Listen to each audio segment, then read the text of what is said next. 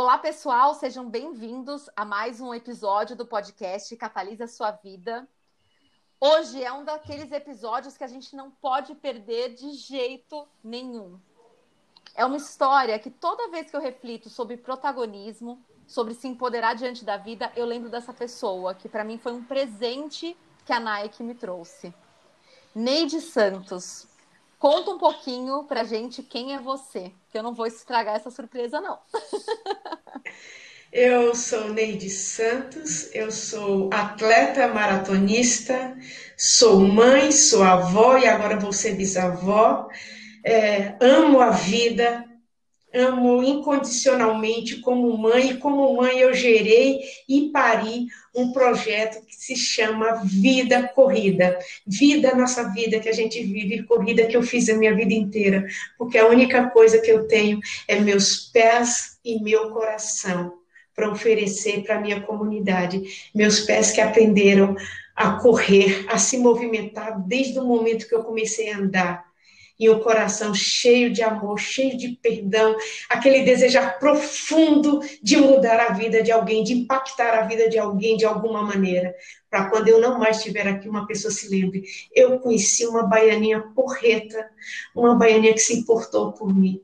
Resumidamente, essa sou eu, Neide Santos. Ai, Neide, você não existe. E você está cada vez melhor no resumo disso, porque eu já ouvi várias vezes, e você está cada vez mais cheia de propósito e de amor. Eu queria que você contasse um pouco mais de detalhes da sua história, porque eu sou a única privilegiada aqui que, que sabe um pouco mais da, da sua vida. Eu queria que você contasse um pouco mais da sua trajetória, desde o momento que você descobriu a corrida é, e, e como foi se desdobrando tudo na sua vida, porque esse, esse episódio aqui vai ser sobre a sua vida, né? Nosso podcast é para compartilhar histórias de pessoas marcantes, incríveis, protagonistas. E a sua história é a cereja do bolo aqui. Então, conta um pouquinho mais para gente. Então, eu fui. É, não tive infância, eu não tive oportunidade de ir para a escola, e aos 12 anos é, eu fui para uma escola. E aos 14 anos eu conheci um professor é muito importante que vocês gravem essa palavra professor, o quão ele é importante na vida de qualquer ser humano. E esse professor me fez acreditar que eu poderia ser uma atleta. E ainda ia longe, queria que eu fosse uma atleta olímpica. Aquele de quando eu fui, fui para os Jogos é, Colegiais é, faltou uma menina no, no, atletismo e o professor rapidamente me tirou da minha modalidade, que era handball, e me jogou lá no, numa pista de atletismo e simplesmente falou: corre muito, muito, muito, muito rápido. E aí eu corri rápido demais, tão rápido que o melhor tempo foi o meu, sem nunca ter treinado numa pista. E em 1974 eu me apaixonei por corrida e a corrida tornou-se parte de minha vida. Em 1975, as mulheres correram São Silvestre a primeira vez, e eu estava lá assistindo, né? E quando foi em, 2000, é, em 76, eu, foi a primeira rebeldia que eu fiz na minha vida. Eu cortei os meus cabelos curtinhos, eu vi uma pimentinha que se chamava Elis Regina, com os cabelos bem curtos, uma mulher falando sobre feminismo, se importando com outras mulheres, e desde então não se falava nisso, de empoderamento e em feminismo, mas em 1976 eu já comecei a, a, um tanto quanto radical, hoje eu já sou mais, mais tranquila, né? E foi assim que o atletismo entrou na minha vida, foi assim que o ativismo entrou na minha vida, e, e coisas que eu carreguei para sempre em mim, né?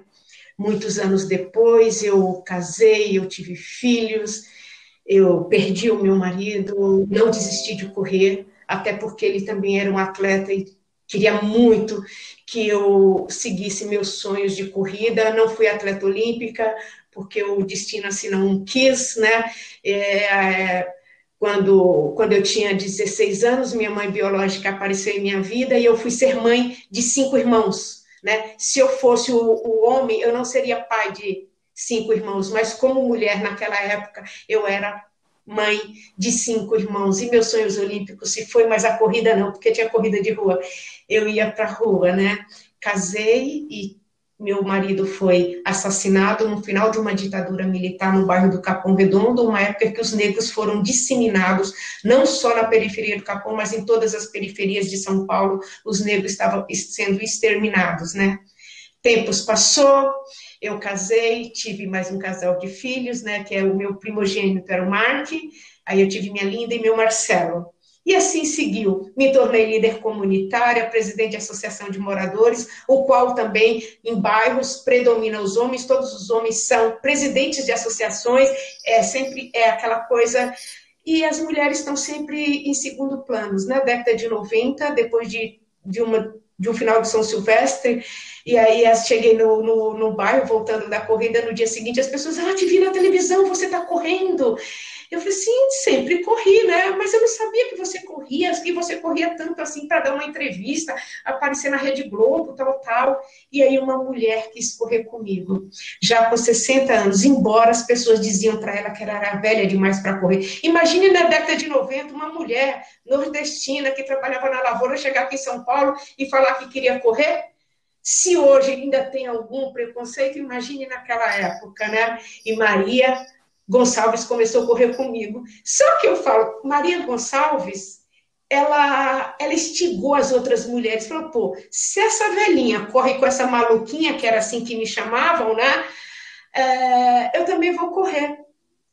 Pouco tempo depois, já tínhamos um bando de mulheres e, e, meu filho sempre me apoiou, era apaixonado por esportes, né? E dizia para mim: mãe, começa atender as crianças do, da comunidade, porque as crianças também elas precisam de atividade física.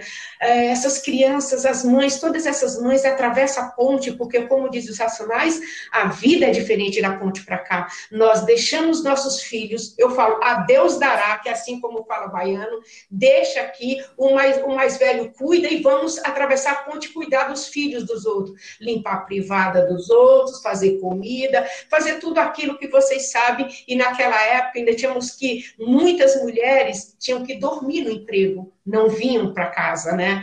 E com o passar do tempo essa coisa foi mudando. E eu falava, e eu disse para o meu filho que eu não iria fazer porque não sobrava tempo. Essas mulheres acordavam de madrugada para treinar comigo. E assim se foi, passou e fomos crescendo, fazemos coisas, indo em corridas, fizemos uma primeira corrida que a gente foi, a gente foi no, no Sesc Interlagos, que era o único é, lazer que tínhamos, era, viajávamos 15 quilômetros até lá, não tinha céus, não tinha outro Sesc, não tinha nada.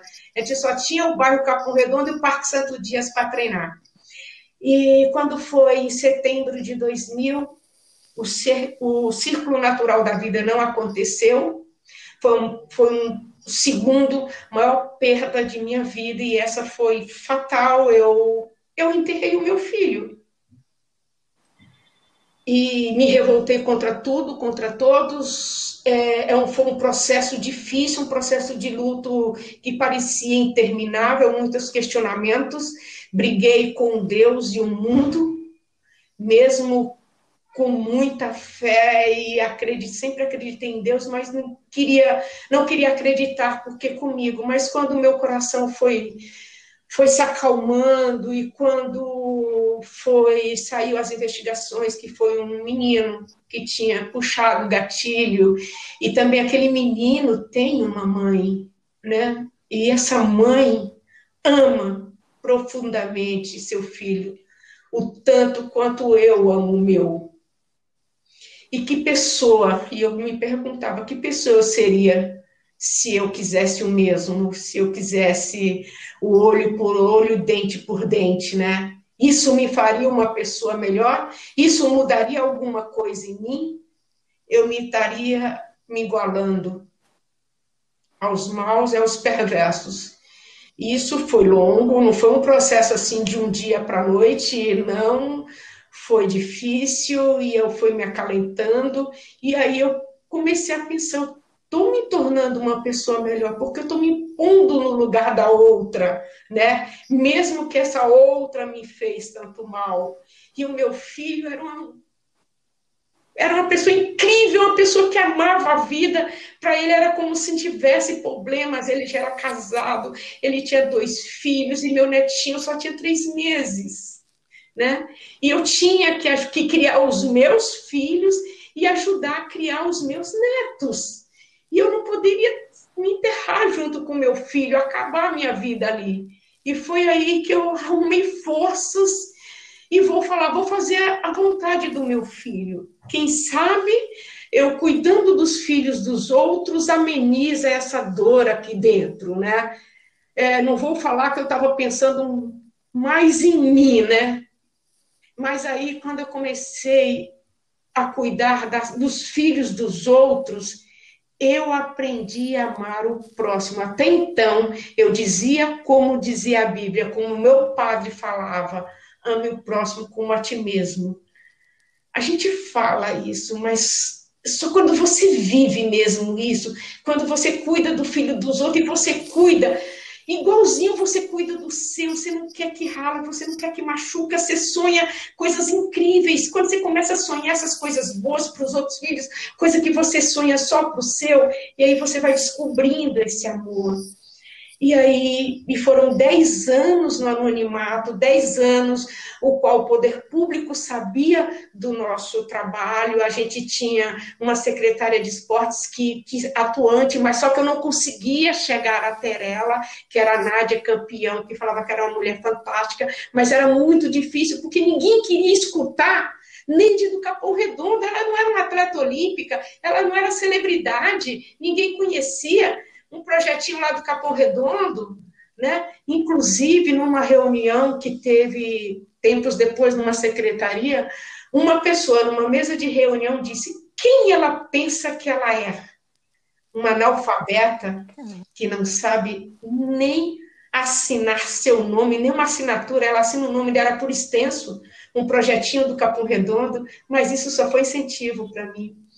Tenho certeza, e hoje tenho certeza, quando ela vê tudo isso acontecendo hoje, ela falou, por que, que eu disse isso? Mas aí tudo bem. E aí, eu nunca tinha assistido palestra, e aí eu fui convidado para assistir uma palestra da Choca, que estava falando sobre mulheres mudando o mundo de alguém, que era o prêmio Game Changers, mulheres virando o jogo no esporte, né? Era até coisa em inglês, né? E eu fui lá assistir essa palestra. E aí a Júlia Furlani, no final da palestra, depois de apresentar tudo aquilo, perguntou assim: alguém conhece algum projeto que trabalhe com meninas e mulheres, né? Ou algo parecido com o que nós apresentamos? Gente, meu filho Mark levantou minha mão. Eu era extremamente tímida. Eu não falava assim com essa clareza como estou falando agora, porque eu só falava aquela comunidade, era aquele baianês, aquele nordestinês, né, daquele jeito, né, mas era um trabalho sério. E aí ela, aí ela pediu para eu contar, né, e aí eu contei o que eu fazia. Nunca contei minha história, nunca tinha contado até então, nunca tinha contado minha história para ninguém naquela época também, naquele momento era para falar do projeto Vida Corrida, porque as mulheres no projeto falavam assim para mim: "Ai, Neide, é, manda alguma coisa para o pessoal de mídia, fala, conta a sua história, conta o que aconteceu, as pessoas vão ficar com dó, vai ficar com pena e vai ajudar". Aí eu dizia: "Não, as pessoas vão um dia, vocês vão ver, um dia esse projeto vai acontecer". Eu tinha eu tinha essa coisa assim tão dentro de mim, essa, essa certeza tão inabalável, mesmo as pessoas me dizendo que era totalmente impossível, mas aqui dentro de mim eu sabia que um dia ia acontecer. É, é, é aquela coisa agora de fé, de esperança, sabe? A esperança teimosa, a esperança que não desiste nunca, sabe? Que fala assim, meu, mesmo que as pessoas fiquem falando, vai dar murro em ponto de faca, o que, que você acha? Pô, você vai viver de quê? Você não tem dinheiro nenhum, você não tem nenhuma formação acadêmica, você é uma semi-analfabeta, tal, tal. E eu falei, não, um dia vai acontecer. E aconteceu. Escrevemos no prêmio, Logo em seguida, depois de ter assistido a palestra, a primeira palestra da minha vida, escrevemos o prêmio e nós ganhamos o prêmio Game Changers. Imagine, nosso patrocinador nunca queria que eu falasse isso, mas eu agora falo, ó, nós ganhamos mas isso há muito tempo atrás. Isso é tão irrisório, isso é mais do que o salário de um funcionário. Mas para a gente, foi se conquista da Mega Sena. Nós fizemos uma festa, mas uma, nunca tinha ganho um real. ganha cinco. Gente, é, é para vibrar, é para festejar, é para sair de carro gritando na rua. De carro não, porque nem carro não tinha, né? Até hoje eu não tenho.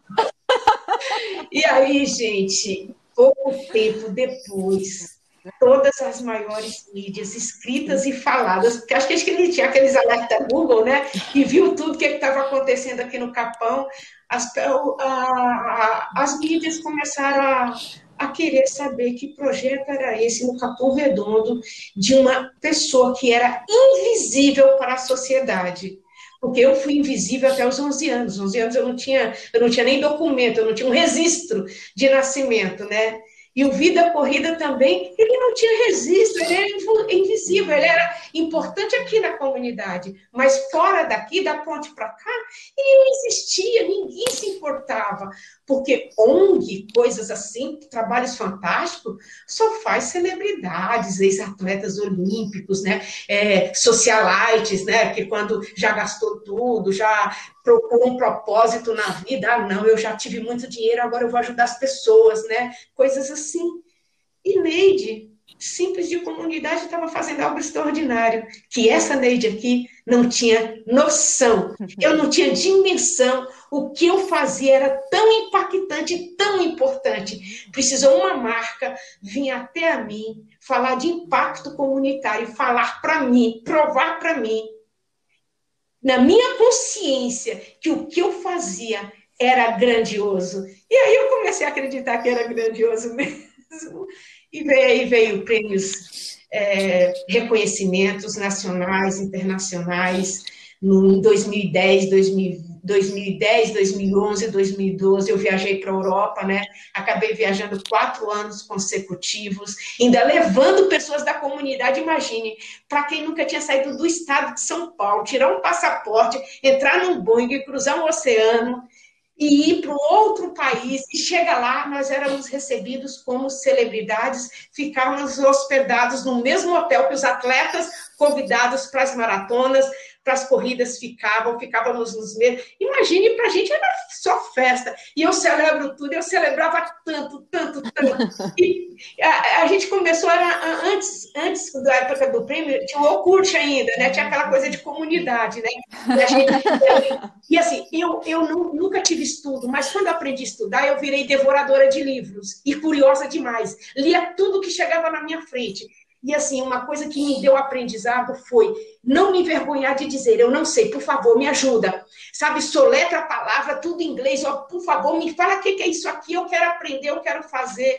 E uma das minhas grandes vantagens foi sempre, me ajuda, me ensina, eu quero aprender, eu quero fazer. As pessoas me perguntam se eu fiz curso de computação, se eu fiz curso, nunca fiz curso. Concluí o ensino fundamental em 2019 concluí o ensino fundamental, fiz o EJA e estou esperando passar essa pandemia para ir para a faculdade, né? Segundo os professores, eles dizem que eu sou que eu sou autodidata, né? Eu vou acreditar nisso, né? Mas... Pode acreditar. que é professor, lembra da palavra, professor, hein? É, e, e, ah, nesse, e, e, nessa nossa vida corrida, se passou tanta coisa assim, e, assim, eu, é, as pessoas hoje falam em coincidência, mas eu sempre falo propósito. São propósitos. Imagine que em 2009 aconteceu o maior desafio das Américas, o primeiro maior desafio, São Paulo, Rio de Janeiro. E faltando 15 dias para esse evento, uma pessoa da diretoria da Nike me liga e pergunta: Você quer correr o desafio? Só que você será a única mulher de 50 anos, porque é todo mundo jovem. E você vai correr na equipe da diretoria Nike Corre. Imagine, sabe aquelas pessoas que me esnobavam? Aquelas pessoas diziam que eu não ia assinar, que eu não sabia assinar? Elas me viram, estava lá, pagou para ver. Eu simplesmente estava no top da Nike. E aí, olha o propósito, olha só o propósito. Eu fiquei quatro dias com esses caras, dentro de uma van, no mesmo hotel, junto quase 24 horas por dia. Porque a gente ia dormir quase meia-noite, quatro horas da manhã, estava tudo em pé para correr de novo. E o que, que eles queriam? a, o, o assunto de todo mundo era o que eu fazia, todo mundo queria saber o que eu fazia. Isso eles só iam nos apoiar por seis meses. E eu falo, foi um propósito que realmente que eu passasse quatro dias com eles e falasse tudo. E aí eles ficaram sabendo da minha história. Eu falei assim, por que, que você nunca contou isso numa televisão? Eu sempre falava que o Vida Corrida ia acontecer por si só. E um dia as pessoas iriam conhecer minha história e não iriam ajudar ele por pena ou por dó. Porque na vida eu tive duas opções: ou ser vítima, me fazer de vítima, ou ser protagonista da minha própria história. E eu tomei uma decisão. Eu vou ser protagonista da minha história e não de vítima, porque Marias que choram em todas as periferias do Brasil, Marias que perderam seus maridos, Marias que perderam seus filhos, Marias que perderam seus filhos encarcerados, que moraram numa favela, na beira do córrego. Quantas Marias, quantas Marias tiveram a mesma história que eu? Só que essas Marias ficaram no vitimismo, cobrando da sociedade. E eu não. Eu arregacei as mangas e usei meus pés para fazer a minha grande mudança social. Sabe meu sonho olímpico? De 1974, que ficou armazenado aqui dentro de mim. Meu sonho olímpico aconteceu em 2016. Eu vi, nós vimos Olimpíadas no nosso país, coisa que a minha geração, para quem viveu seis décadas, não vai ver outra geração, outra Olimpíada no nosso país. Eu fui convidada, por mérito, eu não me inscrevi, eu fui convidada para conduzir a tocha olímpica na cidade que me acolheu. Eu assisti Olimpíadas e Paralimpíadas. E no dia 11 de setembro de 2016, eu estava dentro do estádio do Engenhão e milhões de pessoas gritavam o nome Júlio César Agripino, o meu menino, que eu ensinei a brincar de correr. E agora ele vai estar em Tóquio e vai lutar, lutando, vai lutar por uma medalha de ouro. Isso que é propósito, isso que é vontade, sabe? O desejo, como diz o velho Raul, sabe? O desejar profundo, do fundo do coração. Ele acontece. E eu vou compartilhar a história de um menino. Ele nasceu de sete meses de paralisia cerebral. Ele sobreviveu a tudo isso. E por dez anos ele viveu numa cadeira de roda. E as pessoas diziam para ele: não pode isso, não pode aquilo, você não pode isso. E ele, além de tudo, ainda mora na favela, numa cadeira de roda, trancado. E esse menino foi até a mim, por sua mãe, numa cadeira de roda. E sabe, pessoas apaixonadas, essa vontade de mudar a vida de alguém, e não precisa de dinheiro, não precisa de poder aquisitivo, não precisa de tanta sabedoria. Basta ter amor e desejar profundo. E o nosso desejar foi tão profundo. E todos os dias o Tiago caía, eu falava: levanta. Eu vou cair. Mas eu falei: você vai cair, você vai levantar. Eu vou machucar, eu estou arranhado. Vai arranhar sim, vai sangrar mas você vai levantar e você vai continuar. Eu estou aqui para te levantar cada vez que você cair. Eu estou aqui para beijar seus machucados cada vez que ele se machucar. Eu vou limpar. Se preciso, eu vou tirar o sangue com a minha língua, mas eu vou fazer você levantar de novo. Tiago levantou. Tiago andou e pela primeira vez ele deu até oito passos e veio até a mim e me abraçou e o propósito e o destino assim o quis. Hoje, Tiago Cunha Paixão está treinando no Centro Paralímpico Brasileiro para ser um atleta olímpico. Gente, na vida, ninguém veio ao mundo por acaso. Nós não estamos aqui de mera passagem. Não estamos aqui para viver de, de grifes, de roupas, de carros, de casa, e tudo isso, um dia a gente parte, a gente deixa. Não vamos levar nada. Mas o que nós podemos deixar é alguém lembrar você com carinho, lembrar de você com amor, Lembrar de alguém que se importou com você, que fez algo por você, que te abraçou na hora que você mais precisava, que te estendeu a mão, que nunca te julgou, que sempre fez por amor, não fez por nada em troca. Eu não vou, não fiz por você porque você tinha algo maravilhoso para dar. É essa lembrança que a gente tem que deixar. Esse, esse vírus que chegou agora, tudo isso que está acontecendo, sabe, nas nossas vidas agora, é uma grande lição. O que, é que nós vamos deixar? De que forma você quer ser lembrado depois de tudo isso? É uma pergunta que eu deixo agora para vocês. Ah, pelo amor de Deus. Mas, Neide do céu. Neide, é, eu acho que vocês. Pode fazer um podcast não, é, duas sim, horas gente, é, ou não? É um absurdo. Né? Aff, O tempo Maria, já já deu, deu, mas não tem como Tenho parar. vontade de pegar a Neide, colocar num potinho e deixar do meu lado sempre pra ficar ouvindo essas coisas, que não tem Ouvindo uma vez coisas. que ela fala que eu não choro, assim, de me. De, sim, uma coisa. Neide, você é uma pessoa Ney. que deveria ser multiplicada. Então, em cada comunidade deveria ter pelo menos 100. A gente deveria fazer em escala, Neide. A gente deveria estudar como você é e fazer escala de Neides. É sério, gente. Não tem. É muito demais. E Neide, sabe que uma coisa que você me falou e me tocou muito? A minha mãe, ela. Hoje está bem emocionante, você me tocou bastante, mas a minha mãe, ela. Ela morreu quando eu tinha oito anos. E, e eu sempre. E ela morreu num acidente de avião no meio da floresta amazônica. E, e uma das coisas que eu lembro muito da minha infância é ela cantando para mim Elis Regina.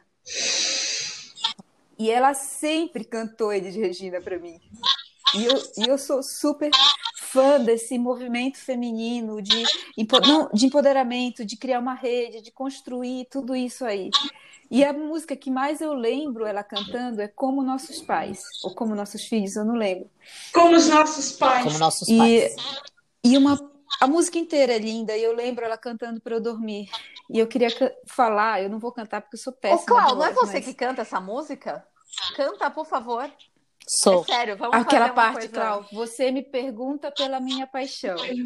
Você me pergunta pela minha paixão. Estou encantada Digo que com estou uma nova encantada com uma nova canção. estação. Eu vou ficar nessa cidade, não vou voltar pro sertão. Eu vivo sentindo no vento o cheiro da nova estação. Eu sei de tudo na ferida viva do meu coração. É isso. Tá com muito eco a nossa gravação. É isso. E, e eu lembro da minha mãe estudando muito, vivendo muito intensamente, todo, tudo que ela aprendia, e ela era uma estudiosa, e essa música ela inteira ela faz sentido para mim. E eu nem tenho pergunta, eu só queria compartilhar isso com você, porque é uma é a Elis Regina e uma. E, é, eu tô tremendo até agora, assim, porque eu acho que tô congelada, eu tô, tô super feliz por você ter compartilhado a sua história com a gente. Quem teve, Muito feliz. Gratidão. quem teve o privilégio da minha geração de ter ouvido e convivido com ela ainda viva, sabe? Foi uma mulher de uma, assim, ela era além do seu tempo, sabe? Era incrível, né? Embora com muita censura acontecia, né? A gente não poderia discutir esses assuntos, né? E todas as pessoas da minha idade, eu convivia com pessoas da minha idade, mais velhas que eu, né? Era difícil falar, falar sobre Elis Regina, sobre feminismo, porque já havia aquele machismo, todas as mulheres arregadas daquelas, daquelas, a gente ainda estudava educação moral e cívica, né? A gente tinha aquele, é, mesmo pobre, né? As mães trabalhavam nas grandes casas, ficava chegando bons modos, você tinha que é, sentar assim, você tinha que cruzar as pernas, você não podia sentar com a perna aberta, você tinha que agir dessa maneira, você não pode vestir tal roupa porque o homem lá fora vai falar alguma coisa, aquela coisa toda, sabe? Quando eu vi aquela mulher tão, tão dona de si, sabe? Tão corajosa de, de vestir um vestido decotado, de cortar aquele cabelo. Assim, já que eu não posso vestir como ela de forma alguma, eu posso fazer alguma coisa, eu cortei meu cabelo. Imagine, na periferia, onde que o nordestino, aquela coisa de cabelão, e eu com aquele cabelo grande, lindo, lisinho, decepei meu cabelo. Gente, foi, eu falo, a primeira rebeldia aí que eu tenho orgulho de falar. Eu fiz uma rebeldia na década de 70. Seu primeiro experiência de protagonista. É, é isso. É.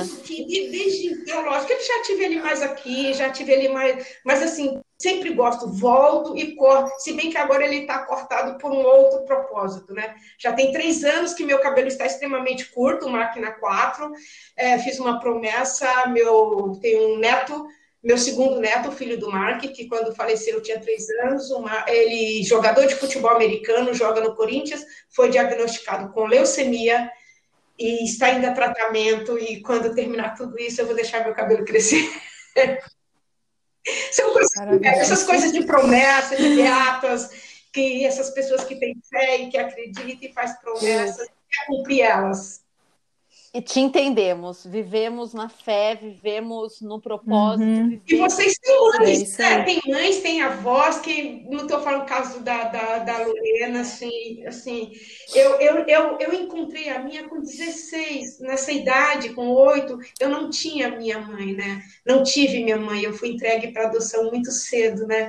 E vivi toda a minha infância longe de, da, da minha mãe e dos meus irmãos, os encontrei aos 16 anos, né?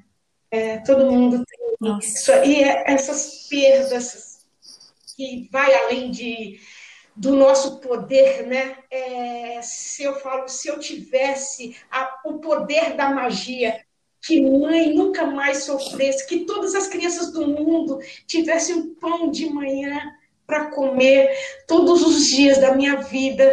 Eu acordo que eu como meu primeiro, antes de comer meu pedaço de pão, minha oração é que todas as crianças do mundo tenham pelo menos um pão de manhã para comer.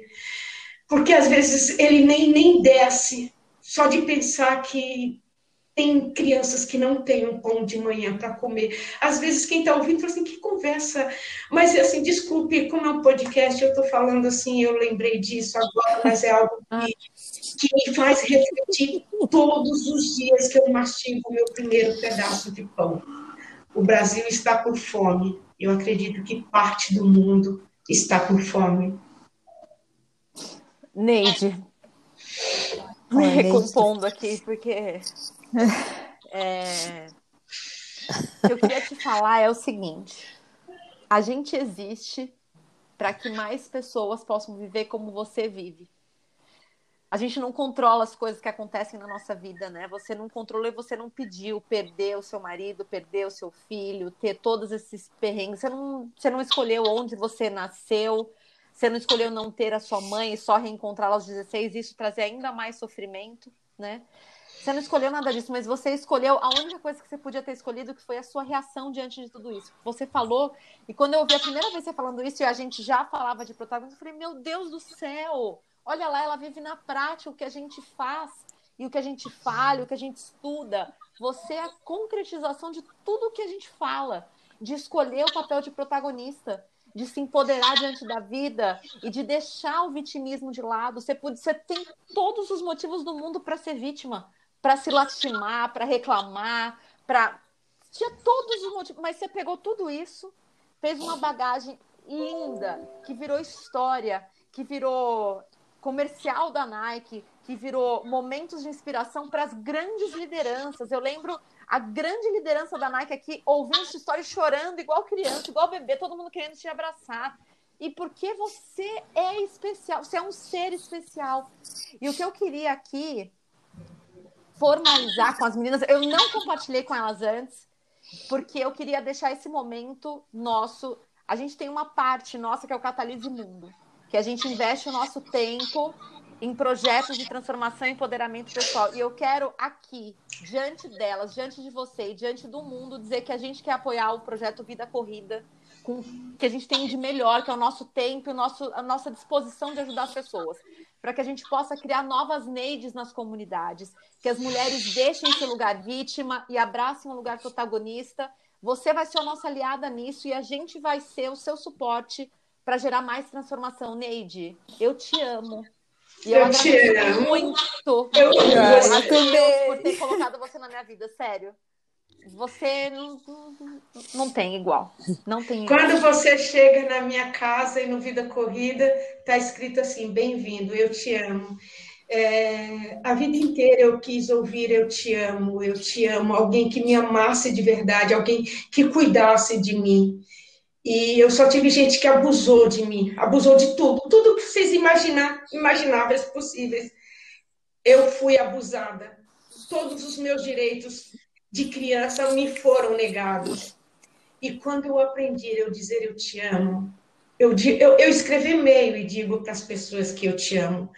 Tem uma pessoa que eu não conheço da Nike que começa, que está mandando e-mails para o pessoal aqui no Brasil, e escreve Eu Te Amo, porque o Bruno começou a escrever, Teixeira começou a escrever Eu Te Amo nos e-mails. Ele falou assim: com que, que você aprendeu isso? Aprendi a dizer com a Neide. Ela me ensinou que o amor não é para ficar aqui dentro, o amor é para falar, é para gritar, berrar, espernear.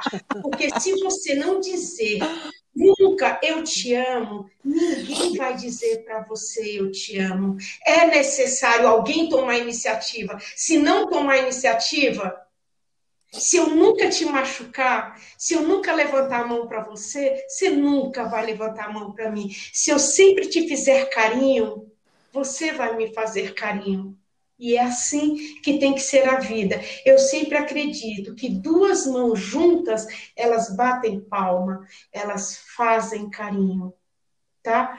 Aí eu, eu lembro que muito tempo eu ensinava para as crianças uma mão lava a outra, as duas juntas batem palma e fazem carinho. É muito importante essa união, o gesto, o agradecimento. É, às vezes as pessoas ficam buscando essa tal felicidade, felicidade nisso, felicidade em conquistas materiais, mas a felicidade não é isso. Cada um tem. A minha felicidade tem que falar assim: você é feliz? Eu sou. Mas você mora no Capão Redondo, na periferia de São Paulo? Sou. Você mora numa casa de conjunto habitacional? Sim. Mas é, é, é o meu palácio, é meu castelo, é a coisa mais linda, é, é o lugar que eu amo ficar aqui no Capão Redondo eu sou importante para as pessoas porque eu eu sou o fio condutor delas que trago coisas boas para ela. Eu tenho esse dom de trazer melhorias para essas pessoas, de, de fazê-las sonhar com um mundo melhor. Eu falo assim, e você tem que pensar nisso. Mais uma vez, ninguém está aqui por acaso. Você tem que fazer algo por alguém, você tem que mudar a realidade do seu entorno. Eu consegui mudar a realidade do meu entorno, mesmo é, tão pouco, tão pouco, e tem gente que tem tanto, tanto, tanto, tanto, e, e não tem tempo. E aí? Onde que está a felicidade? Onde que mora a felicidade? A felicidade não mora na amargura, a felicidade não mora na ganância, a felicidade não, não, mora nesse poder, sabe, absoluto lá em cima.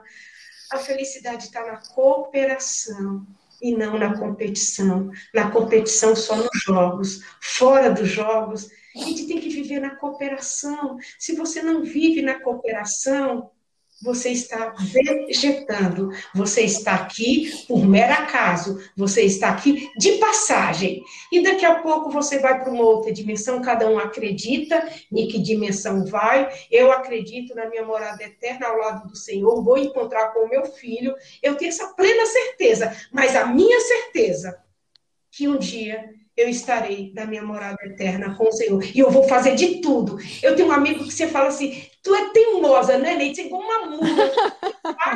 Você quer mesmo morar com Deus, né? Eu falo, uau, eu vou fazer de tudo na minha vida para eu morar com Deus. Não, se a... Isso é terrível, Tem que acreditar nisso. Agora, cada um acredita no que quer. Se você quiser morar, morar com o Leuzebuco ou qualquer coisa assim, ou lá no, no outro universo, com, com as fadas, com alguma coisa, acredite nisso. Mas a, o meu, meu propósito é de um dia morar com Deus. Eu quero estar lá e eu acredito nisso. E não venha me dizer Pode ser qualquer religião. Não venha me dizer que eu estou errada. Que você, não, você pode até dizer, né? Mas eu não vou acreditar. Eu vou acreditar. Isso. que você é uma tia, você é teimosa. Eu sou teimosa. A gente, a gente já está assim, parece que a gente está conversando na sala de casa já, viu? Não, que prazer. Nós somos muito amigas de muitos anos. Já. Amigas de infância. Amiga de infância, lembra? Não, não, eu, eu, eu cuidei de vocês, gente. Eu já tô no, assim, eu cuidei de vocês, sabe? Eu fiquei cuidando de vocês o tempo todo. É, fui destinada para cuidar das três. E acompanhei Amém. Ai, vocês. maravilhoso. Adoro, adoro ser cuidada por você. Já quero. Inclusive, tem, tem um vídeo meu no, no Sesc Santo Amaro que fala sobre o cuidar. Eu falo sobre o cuidar, sobre o cuidar de pessoas. Está no Sesc Santo Amaro, agora foi recentemente. Ah, e agora em abril, não sei a data ainda, é, vai- eu vou estar no programa da TV Cultura, na- que vai estar falando dos 10, pre- dos 10 premiados do Trip Transformadores, né? Tá eu lá, o Ayrton Krenak, gente, nosso Nossa. indígena que está aí, aí com grande visibilidade, né? Lutando, né? Pelos povos das florestas, vai estar o MC, daí vai lá outras e outras celebridades, né? E vai estar a Neide do Capão Redondo, viu? Analfabeta Ai, Igual vai legal, levar junto peso todo, recebendo a mesma homenagem. E eu tive o privilégio, gente, de ser entrevistada. Quem vai estar narrando a minha história vai ser simplesmente a Bárbara Paz, a viúva do Hector Babenco, vai Olha. estar narrando a minha história na TV Cultura. Nossa. Nós tivemos um novo papo, vai ser incrível. Você esteve de igual para igual com Elza Soares também naquele nosso É, exatamente, assim. É, Neide é famosa. Eu me sinto assim e falo, gente, eu- podcast será Neide Santos. Eu tive o privilégio. Ó, eu tenho uma foto com a, com a Elza, que quem, par- se, quem partir primeiro eu vou pôr. Eu tenho um uma foto beijando na boca de Elza Soares. Ah, Essa foto está guardada e um dia eu vou postar. Gente, eu vivi, minha mãe, minha família, as mulheres cantando Elza Soares, e depois eu tenho o privilégio de, num palco, e estar conversando, falando de empoderamento feminino com Elza Soares, foi incrível. Outra coisa, desfilar na Fashion Week, então nem se fala. Depois É, sério, desfilar na Fashion Week, onde que Gisele. Bündchen passou. Mas eu, eu volto lá, da favelada que morava na beira do Corvo. E para Nova York, Ó, fui convidado para ah, ir para não, Nova York. pode terminar Nova York, que depois Fórum Nike uma coisa. 2020 com todas as atletas olímpicas Nike, top do mundo, e terminar com o desfile da Louis Vuitton. Eu simplesmente fiquei hospedada ali perto do Central Park. Imagine, para quem nunca, nunca tinha nem acudido nos Estados Unidos, e diretamente para Nova York. Essa foi a, a mulher lá da a menina lá da beira do parque que convivia com os ratos. Analfabeta. Olha, a gente precisa, tem que ter dúvida, não, rapidamente um outro podcast com a Neide. Porque estamos a 45 minutos e a gente não sabe. A gente Muita. sabe muita coisa, mas eu tenho certeza que tem um monte de coisa nesse saco ainda. Tá muito, Gente, nós vamos fazer E mais um vamos- rapidamente. E vamos fazer também já colhendo os frutos do, do Catalise Mundo. Exato. Não, Neide, olha, Uhum. Delícia. finalizando É aqui, a gente vai combinar com a primeira intervenção, sério. Porque a gente está fazendo isso é de forma até egoísta, sabe? Porque não é para te ajudar, é para a gente se ajudar e a gente ter mais o privilégio de estar com você por perto, assim, de verdade. É isso mesmo. É uma coisa que a gente vai aprender com você e a gente quer você É por perto. Então, hum, enfim. Muito bom. Quem, quem encerra? Muito bom, Eu quero encerrar. Então tá. Ninguém quer encerrar. Ah, gente, assim, Você quer mas assim, encerrar, vocês têm uma ideia, no, no- há três anos atrás, eu fui convidada para ir para a Unicamp, meu, palestrar na Unicamp. Sabe quando você volta assim? Eu fui convidada para palestrar na Fevale, lá em Novo Hamburgo. Fui convidado para fazer uma palestra na USP, e aí eu volto sempre aqui, sempre assim, falo assim, gente, tem tanta gente que estudou tanto, né? É, fez tanta coisa e, e- queria é, vivenciar tudo isso que esse trabalho simples de comunidade me deu oportunidade de vivenciar. Às vezes, quando as pessoas me veem, assim, mas as- todo mundo que me conhece de perto, ah, é, quando a Nike entrou na minha vida, que as pessoas me conheceu, quando as pessoas ficavam sabendo que eu morava no Capão Redondo, as pessoas falavam, você mora no Capão Redondo? né? Agora todo mundo sabe que eu moro no Capão Redondo, que eu estou aqui, que eu continuo é, e que nada. E com muito nada, nada orgulho, né? Sabe? É. Eu não, até 2019 eu não sabia nem qual era o significado de marketing. E aí, quando foi em 2009, Tiago Pinto, que era gerente de marketing da Nike, hoje ele está em Miami, na, na Gatorade, em Miami, ele, nesta, nesses quatro dias, ele disse para mim, Neide, nunca fale nada para agradar alguém. Quando for fazer reportagem com você, não, não deixa ser induzida a responder o que eles querem. Seja você, Fale com seu coração, fale com as palavras simples. Não, não, não fica preocupado, porque ele sabia que quando eu os conheci, eu ficava preocupado com essas palavras novas que vocês inventam, essas coisas todas? Aí eu fico assim, caramba, meu, eu, eu, eu, tenho dicionário, antes eu não tinha Google, não tinha internet, eu não, não tinha internet, eu não tinha computador em casa, não tinha internet em casa, né? eu vivia com dicionário, né? Procurando o, o o significado das palavras, que as pessoas falavam as palavras que eu nunca tinha ouvido na minha vida, sabe? Falava, gente, o que, que, é isso? Aí eu falei, gente, eu sei fazer isso, eu sei o que, que, é isso, eu só não sabia que era essa palavra. Que era essa palavra.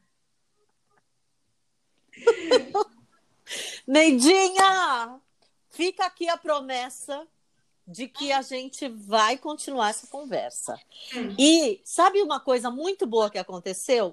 Normalmente o nosso podcast ele é de 20 a 30 minutos, que é o tempo de uma caminhada. Agora eu tenho certeza que é. todo mundo que está nos ouvindo caminhou mais hoje. Além de ter chorado com, com a gente, além de ter se exercitado mais e conhecido e enchido esse coração de amor com tudo que você contou aqui pra gente. Então, muitíssimo obrigada eu amei te conhecer. Priscila, mesmo. de novo, você só arrasa nesses convidados absurdos que você traz.